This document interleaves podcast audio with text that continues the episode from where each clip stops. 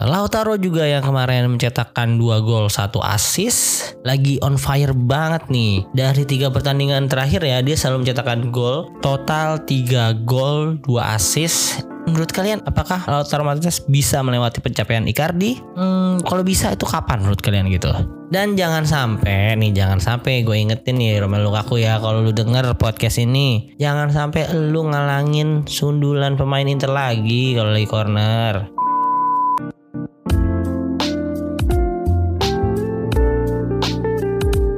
Halo selamat pagi, siang, sore, malam Kembali lagi di Interest Podcast Podcast yang bahas berita-berita seputar Inter Yang dikutip dari sosial media dan portal-portal berita olahraga apa kabar teman-teman semua? Gimana? Jantung sehat? Aman jantung? Kali ini gue ngetek tanggal 24 Oktober. Ini suara gue masih agak-agak bindeng mungkin ya kalian dengernya. Jadi gue ngetek satu hari setelah pertandingan Inter yang sangat membuat jantung kita berdebar-debar. Kita pasti sudah terbiasa ya mengalami fenomena ini. Di mana kemarin Inter akhirnya bisa memenangkan lagam tandang lawan Fiorentina dengan skor 3-4 3-4 loh guys. Di mana pencetak golnya adalah Barella, Lautaro Martinez dan Henry Mkhitaryan yang mencetak gol pertamanya. Hari ini udah banyak ini nih uh, Meme-meme cocok lagi cocok logian nih. Kan kemarin Inter lawan Fiorentina tuh kalau di waktu Indonesia nya di WIB nya itu hari Minggu tanggal 23 Oktober 2022 Nah cetak golnya itu pertama Barella nomor 23 Lautaro nomor 10 Mkhitaryan nomor 22 Nah itu cocok lo gitu 23 10 22 tanggal ya persis ada-ada aja deh ya netizen-netizen ini nyari cocok loginya bisa aja gitu. Nah, kalau dari statistik kemarin Inter kalah di beberapa statistik ya. Dari jumlah shotnya aja Inter 10 banding 8 kalah, tapi on target lebih banyak Inter 4 banding 7. Possession di sini Fiorentina lebih banyak memegang bola dengan 59% berbanding 41%. Jumlah passing juga banyakkan mereka 409 banding 344. Pas akurasi 82% banding 73%. False-nya hampir berimbang 15-14. Yellow card ini kemarin lumayan banyak loh yellow cardnya. Fiorentina 4 Inter ada 3 red card 0 dan yang aneh itu kemarin juga di Marco ya. Di Marco sama sekali nggak dikasih kartu ketika melakukan pelanggaran terhadap Bonaventura padahal itu cukup berbahaya sih emang karena ya di bawah lututnya sedikit tuh di belakang sih. Gue juga heran tapi dikasih penalti heran ya kan? Anehnya. Mungkin ya mungkin karena memang jelas pertama sih di Marco nggak sengaja dia pasti ingin menghalau bola. Kedua mungkin ya memang posisinya juga 50-50 ya walaupun Bonaventura udah kena bola duluan. Nah dengan atau tidak adanya di Markom ya bolanya udah ketendang duluan gitu. Jadi melebar juga nggak jadi gol juga kan. Nah mungkin ya walaupun late pandangan Valeri seperti itu. Cuman ya biasanya gue aneh sih kemarin. Biasanya main Inter tuh diganjar kartu merah biasanya langsung tuh. Gue inget kejadiannya siapa ya? Vecino atau siapa ya yang waktu itu nggak sengaja juga nendang eh nginjak atau nempel gitu pula di betis dia tulang tulang ininya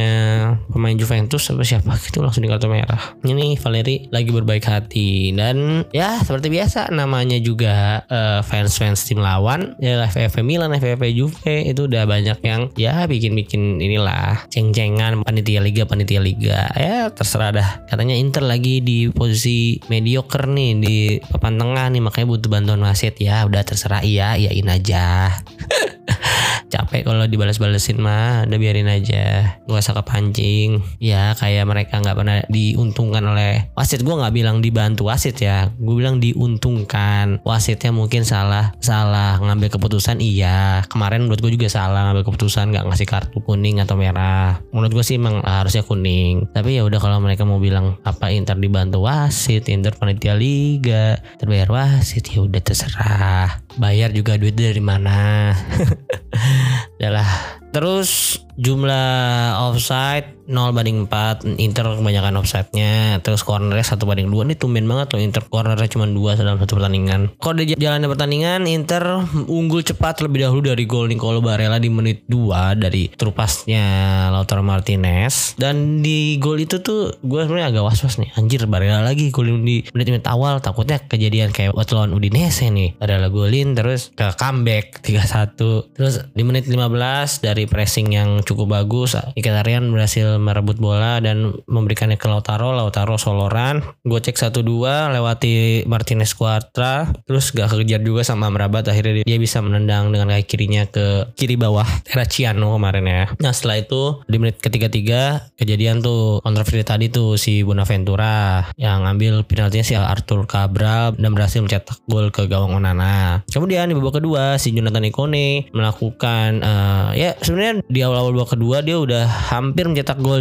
dari skema yang uh, pokoknya dia kan ditaruh di kanan dia left footed terus emang tipenya inverted wing dia. Jadi cut in cut in ke dalam. Yang pertama gagal yang kedua akhirnya di menit ke-60 dia berhasil menendang dengan sangat baik ke sudut yang sangat sulit ya kanan atas. Orang nggak bisa jangkau juga. Akhirnya skor imbang jadi dua sama. Kemudian 13 menit berselang Lautaro kali ini mendapatkan trupas yang bagus dari Zeko berhasil menyentuh bolanya terlebih dahulu ya. Kalau menurut gua nih ada lagi nih menurut beberapa fans Milan bolanya kena Terraciano dulu. Ya coba dilihat sekali lagi highlightnya. Kalau dari sudut pandang mata gua itu emang Lautaro jelas dapat bolanya dulu baru bolanya kena tangan Terraciano. Dan si Lautaro keganjal sama lengannya Terraciano ya. Harusnya memang penalti kalau menurut gua. Kalau menurut fans-fans lainnya silahkan. Kalau mau beda itu kan udah keputusan wasit yang kemarin udah ngecek VAR juga. Nah bahkan gua hampir khawatirnya itu Lautaro sebelumnya offset. Ketika menerima passingan terupas dari Zeko gue kiranya offset. Jadi kalau misalnya offset pelanggarannya nggak nggak jadi kan? Nggak jadi penalti. Eh ternyata nggak offset. Ya memang harus tetap penalti dan gue kira yang akan mengambil tendangan penaltinya itu si Hakan Calhanoglu karena kita tahu sendiri Lautaro musim kemarin kalau nggak salah dua atau tiga kali ya gagal ambil penalti. Seingat gue sih dua. Lawan Milan sama lawan uh, apa tuh lagi ya?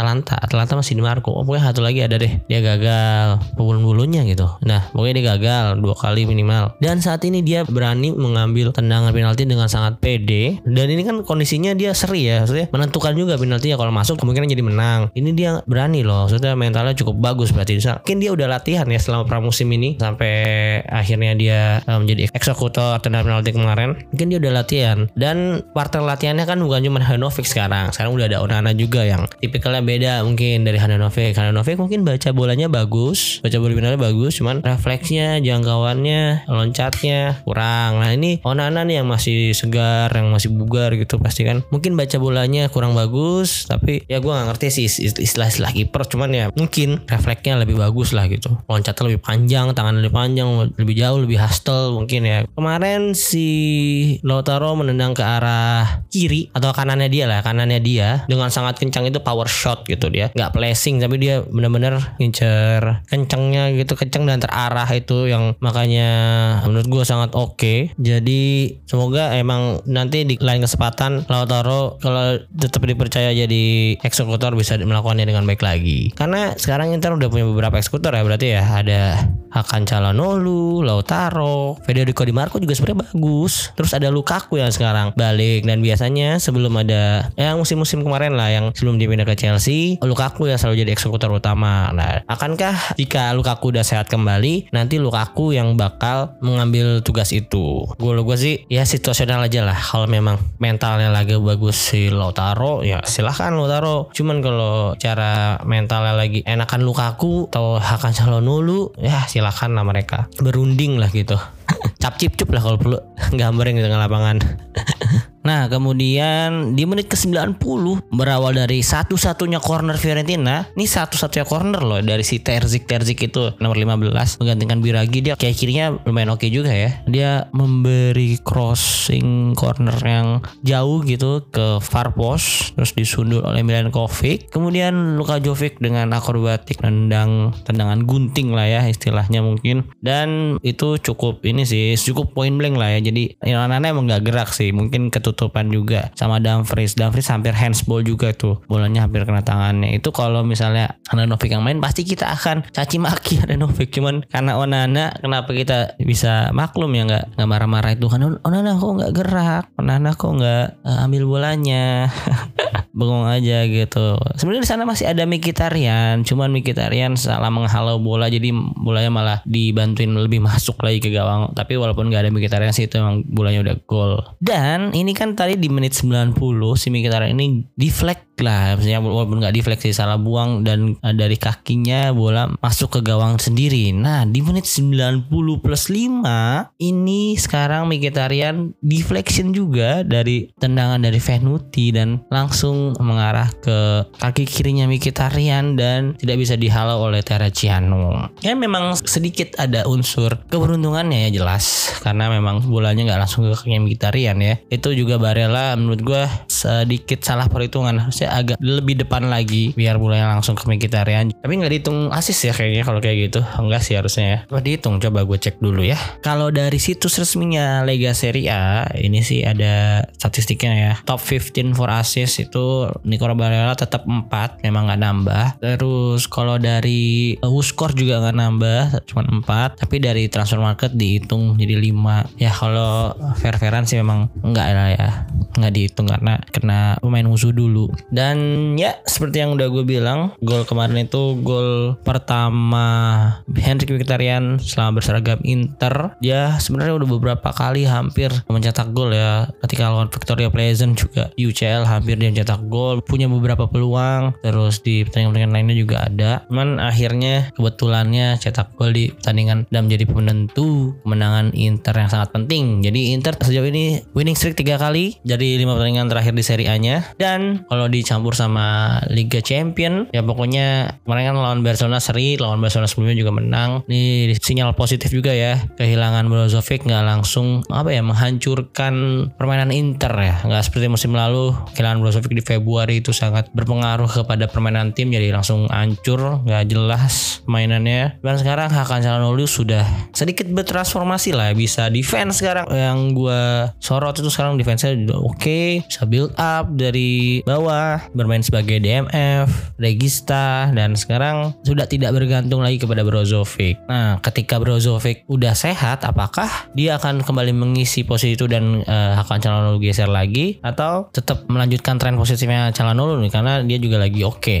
selain Hakan Calhanoglu yang lagi oke okay, Lautaro juga yang kemarin mencetakkan dua gol satu assist lagi on fire banget nih. Dari tiga pertandingan terakhir ya dia selalu mencetakkan gol. Total 3 gol 2 assist mirip-mirip lah kayak Barella. Kalau Barella kemarin assistnya dihitung dia juga 3 gol 2 assist nih. Cuman kalau nggak dihitung ya udah 3 gol 1 assist. Si Barella juga lagi oke okay nih semenjak dia dapat penghargaan gelandang terbaik lagi di Serie A bersama Sergei Milinkovic Savic oke balik lagi ke Lautaro. Lautaro itu sebelumnya terakhir mencetak gol itu ketika Inter lawan Cremonense di tanggal 30 Agustus. Kalau nggak salah itu yang asis dari Lukaku lah ya. Lukaku sundul atau pakai dada gitu terus dia tendangan kaki kiri di luar kotak penalti dan Inter menang 3-1 di pertandingan itu. Setelahnya melawan AC Milan lawan Bayern Munchen lawan Torino Victoria Pleasant Udinese terus di internasional terus lawan Roma lawan Barcelona lawan Sassuolo dia mandek nggak cetak gol atau asis pun. Jadi itu kalau dihitung dia uh, mandek di 8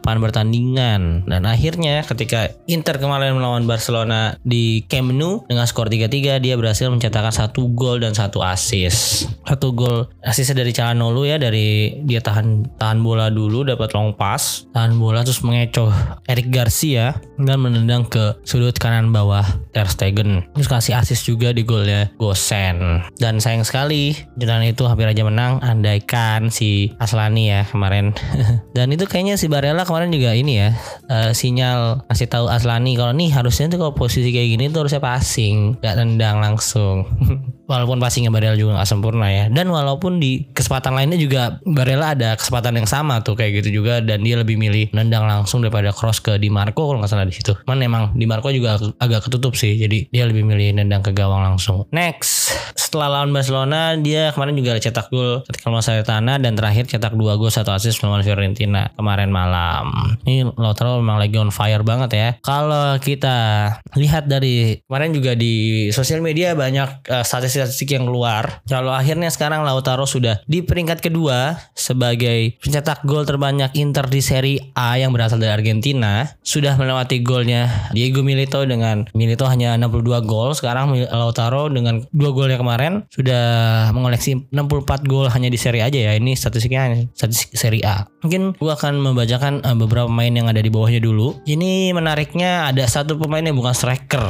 Satu pemain itu adalah ya Esteban Cambiaso. Wah, dari posisinya juga dia sebenarnya bukan gelandang yang menyerang ya, dia lebih ke defensive midfielder. Dia lebih ke pemain yang role-nya itu memotong, memutus serangan lawan dan memberikan umpan-umpan akurat ke depan gitu. Cuman di sini menariknya Cambiaso unggul 2 gol dari Rodrigo Palacio yaitu dengan jumlah 41 gol. Palacio hanya 39 gol. Kemudian di atasnya Cambiaso ada sang tukang rumput. Eh tukang rumput atau apa ya? Uh, ininya julukannya El Jardinero. Itu artinya uh, tukang rumput bukan ya? Gue agak-agak lupa juga. Salah satu pemain super sub juga yang bermain untuk Inter yang low profile nggak banyak neko-neko lah. Pokoknya ketika dia dimainin sering memberikan dampak positif ke permainan Inter. Dan mencetak gol-gol penentu juga itu Julio Cruz dengan 49 gol. Dan di atas Cruz ada striker yang menjadi pahlawan Inter di musim treble yaitu siapa lagi kalau bukan Diego Alberto Milito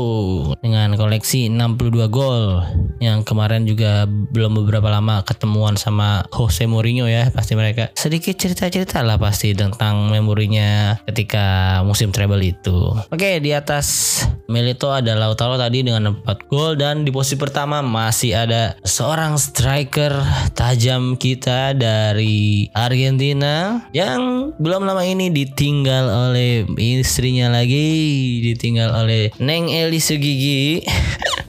Siapa lagi kalau bukan Mauro Icardi. Ya, Mauro Icardi ini saat ini menjadi pemain Inter yang berasal dari Argentina yang paling banyak mencetak gol di Serie A. Udah ribet banget tuh ininya ya. Pokoknya gitulah. Dengan jumlah 111 gol dari 188 kali bermain. Asisnya 27, menit bermainnya 15.062 menit. Kalau dibandingkan oleh Lautaro, Lautaro ini mainnya udah cukup banyak juga ya ternyata. Udah 146, golnya udah 64. Rasionya masih lebih bagus Icardi kalau kita lihat dari jumlah pertandingannya ya. Ini jumlah pertandingannya hanya beda 42 dari Icardi cuman jumlah golnya beda 47. Dan menurut kalian apakah Lautaro Martinez bisa melewati pencapaian Icardi? Hmm, kalau bisa itu kapan menurut kalian gitu? Kan kurangnya berarti tinggal 47. Nah, kira-kira kapan tuh ya? Kalau misalnya musim ini sisanya kan ya masih ada beberapa 20 pertandingan lagi lah, paling 20 pertandingan 15 lah. Berarti musim depan bisa nggak tuh sisanya tuh 32 Ya kayaknya sih kalau dia masih bermain dengan Inter dan dengan skema yang emang memfasilitasi Lautaro Martinez sebagai target man kayaknya sih bisa sih harusnya musim depan atau musim selanjutnya uh, di awal-awal musim gitu. Dah pokoknya semoga Lautaro Martinez makin gacor ya, makin on fire. Setelah gue omongin ini ya, nggak ngejinx gitu. Jangan sampai gara-gara gue omongin nih besoknya jadi melempem lagi. kalau besoknya melempem lagi, besok-besok mendingan gue bahas Victor Osimhen Hand. Setelah Theo Leal Aciro Immobile gue bahas aja tuh terus biar mereka juga melempem. Sama satu lagi Marco Arnautovic guys. Sekarang dia lagi jadi top scorer Serie A sementara dengan 7 gol. Walaupun tiga dari penalti sih. Cuman ya sebagai alumni treble winner boleh lah. Di umur-umur senjanya dia masih bisa produktif. Kalau jadiin backup striker uh, musim depan sih kayaknya oke okay juga kalau misalnya si Zeko hengkang. Nah, berbeda sama si Lautaro Martinez nih. Kompatriotnya sama-sama dari Argentina. Si Joaquin Korea justru gitu-gitu aja. Saat ini memang sih dia udah mencetakkan 2 gol 1 assist. Cuman ya kurang sih harusnya. Dia sekarang kan musim ini udah sering main juga ya. Maksudnya kalau musim kemarin kan masih mainnya masih jarang-jarang. Terus sekarang udah sering dimainin di starter.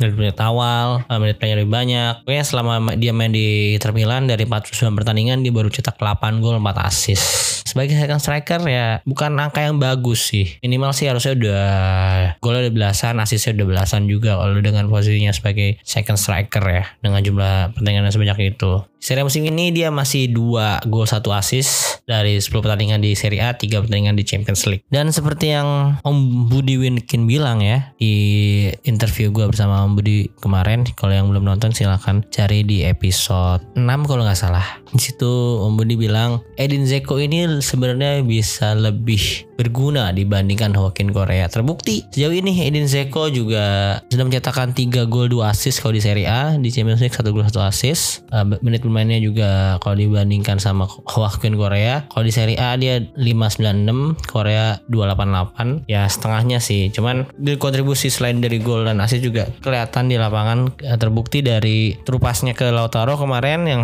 leading to penalty sama terupasnya ke Barella yang kemarin akhirnya jadi golnya Mkhitaryan. Ya kalau Zeko dari playmakingnya sih memang striker yang bagus ya. Secara playmaking dia oke banget. Sering kasih kasih passing yang magis lah magis gitu. Masing-masing mahal. Cuman ya kalau menurut gue memang si Zeko ini cocoknya dijadikan sebagai super sub sih. Ya bukan super sub sih. Jadi ya pemain substitusi aja. Mainnya dari menit 70 ke atas gitu. Nggak dari menit awal. Kalau di menit awal dia habis tenaganya sumpah. Kalau di menit dari starter di menit 60 ke atas pressingnya udah nggak banget gitu. Udah kurang. Di menit ke 90 udah ya udah ngos-ngosan. Namanya juga udah 36 tahun. Kita nggak bisa berharap banyak ya makanya segeralah sembuh dari cedera Romelu Lukaku.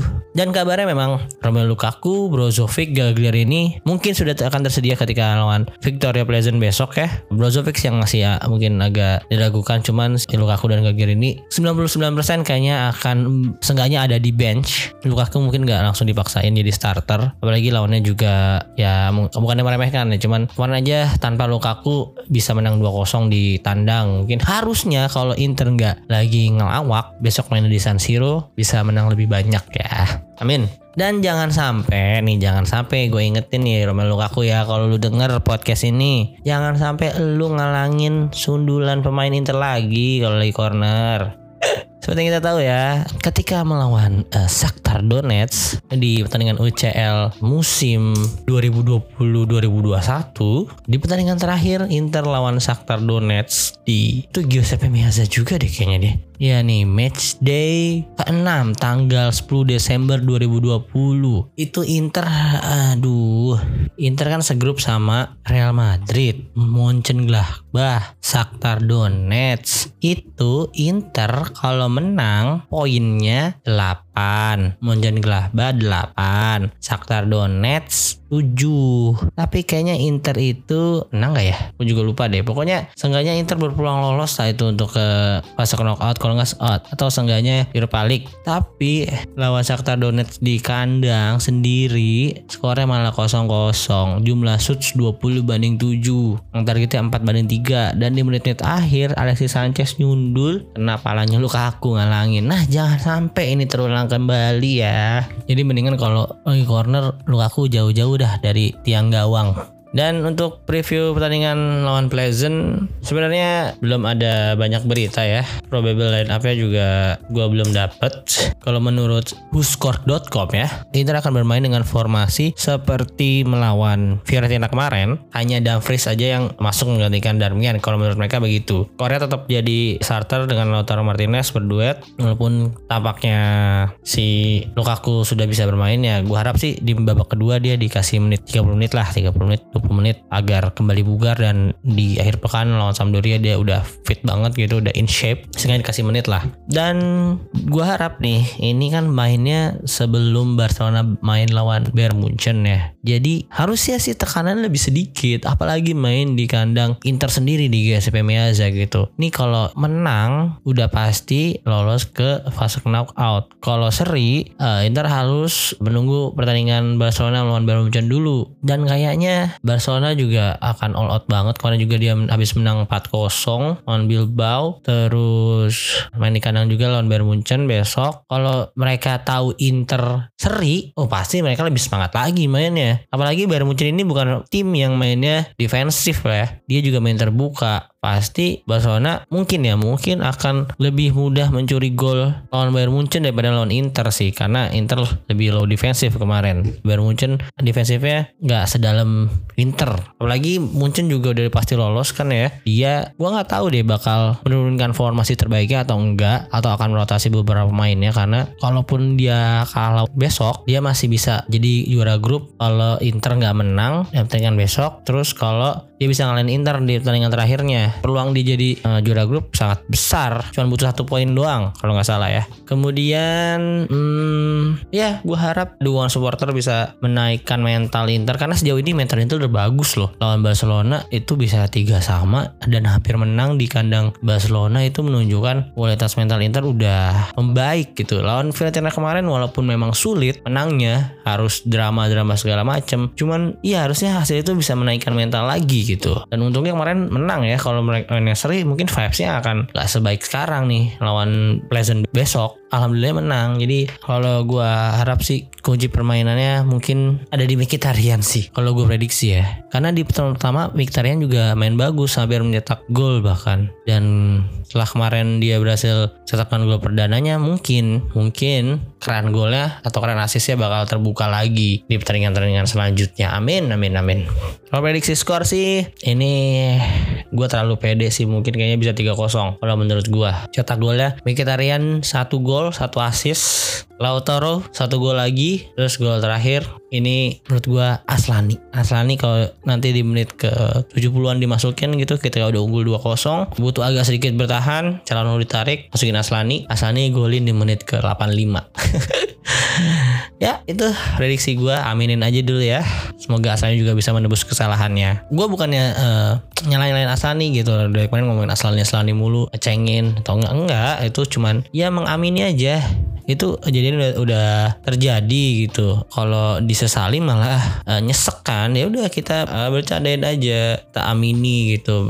Pasti kan nanti lupa lama-lama. Kalau misalnya si Aslani udah bisa main bagus atau besok Inter udah bisa lolos saja udah pasti lupa sama kejadian itu. Kalau menurut gue sih kesalahan Aslani kemarin ya memang elementari banget sih mendasar banget ya. Tinggal passing doang sebenarnya terus bisa temannya bisa cetak gol. Itu kalau nggak salah Gosen atau Mkhitaryan. Lupa. Sepatunya merah aja. Ya namanya pemain muda pemain muda butuh uh, mengasah skill sama mengasah mental dan pengalaman bermain. Buat kesalahan nggak apa-apa. Kan dari kesalahan itu dia bisa mengambil banyak pelajaran gitu. Oh harusnya gue passing ya ternyata nggak nendang ke gawang gitu. Harusnya dia mikir gitu kan. Jadi di kesempatan lainnya dia akan bisa mengambil keputusan yang lebih baik. Entah itu memang menendang dengan ke sudut tertentu atau memang harus passing gitu. Kalau kemarin ya memang harusnya passing. Kalau kayak kesempatan Barella yang kemarin yang pertama tuh yang bukan asis ke Mkhitaryan kalau di sudut pandang gue emang harusnya nendang ke gawang karena si Di Marco gue udah agak ketutup. Harus bener-bener presisi agar bolanya nyampe ke Di Marco. Karena udah beberapa pemain juga. Mendingan dia lebih baik ke nendang ke gawang aja gitu. Cuma sayangnya tendangannya bisa ditepis oleh Terraciano jadi ya semoga dari beberapa kesempatan ke depannya dia bisa makin matang dan bukan menebus kesalahan sih. Ya membuktikan aja kalau dirinya memang pemain muda yang layak bermain untuk Inter. Mantap Oke, mungkin gitu aja untuk episode kali ini. Dan gua mau ngasih giveaway nih untuk teman-teman followers Instagram. Yang di Twitter kalau mau pindah ke Instagram dulu boleh. Syaratnya gampang kok, cuman follow sama like aja sama komen di Instagram gua. Nah, gua akan memberikan pusat Telkomsel 50.000 untuk tiga orang pemenang. Masing-masing 50 ribu ya. Andai Inter besok menang. Berapapun skornya Inter yang penting Inter besok menang lawan Victoria Pleasant. Atau kalaupun nggak menang Barcelona kalah. Intinya andai Inter lolos grup UCL 2022 kan Inter pokoknya bisa lolos kalau besok menang atau jika seri Barcelona harus kalah Ya intinya gitu, kondisinya harus begitu kalau Inter mau lolos. Jadi itulah, gue akan membagikan ketiga orang pulsa masing-masing 50 ribu satu komsel ya. Dan gue akan menambahkan dua orang pemenang lagi. Andai Aslani mencetakkan gol atau assist di pertandingan tersebut. Jadi pemenang jadi lima nih. Dah, gitu aja pokoknya. Buat kalian dengerin uh, belum follow Instagram uh, Intersport Podcast, silahkan langsung di follow di postingannya. Mungkin setelah podcastnya naik, uh, postingannya juga naik. Nanti kalian tinggal like sama komen aja. Pokoknya syaratnya cuman follow, like, komen, gampang kan. Jangan lupa tuh tadi di follow Spotify-nya, nyalain loncengnya biar ada notifikasi tiap ada episode baru. Terus selain di Spotify juga ada di Noise, di Pogo FM, pokoknya semua aplikasi yang mana aja yang kalian nyaman mendengarnya. Terus di sosial media juga kalau di Twitter Interisme Media, kalau di Instagram Interisme Podcast. Nah besok giveaway gue itu ada di Instagram dulu nih. Nah, untuk Twitter nanti ada lagi. Oke. Okay? Sekali lagi terima kasih Arif Forza Inter.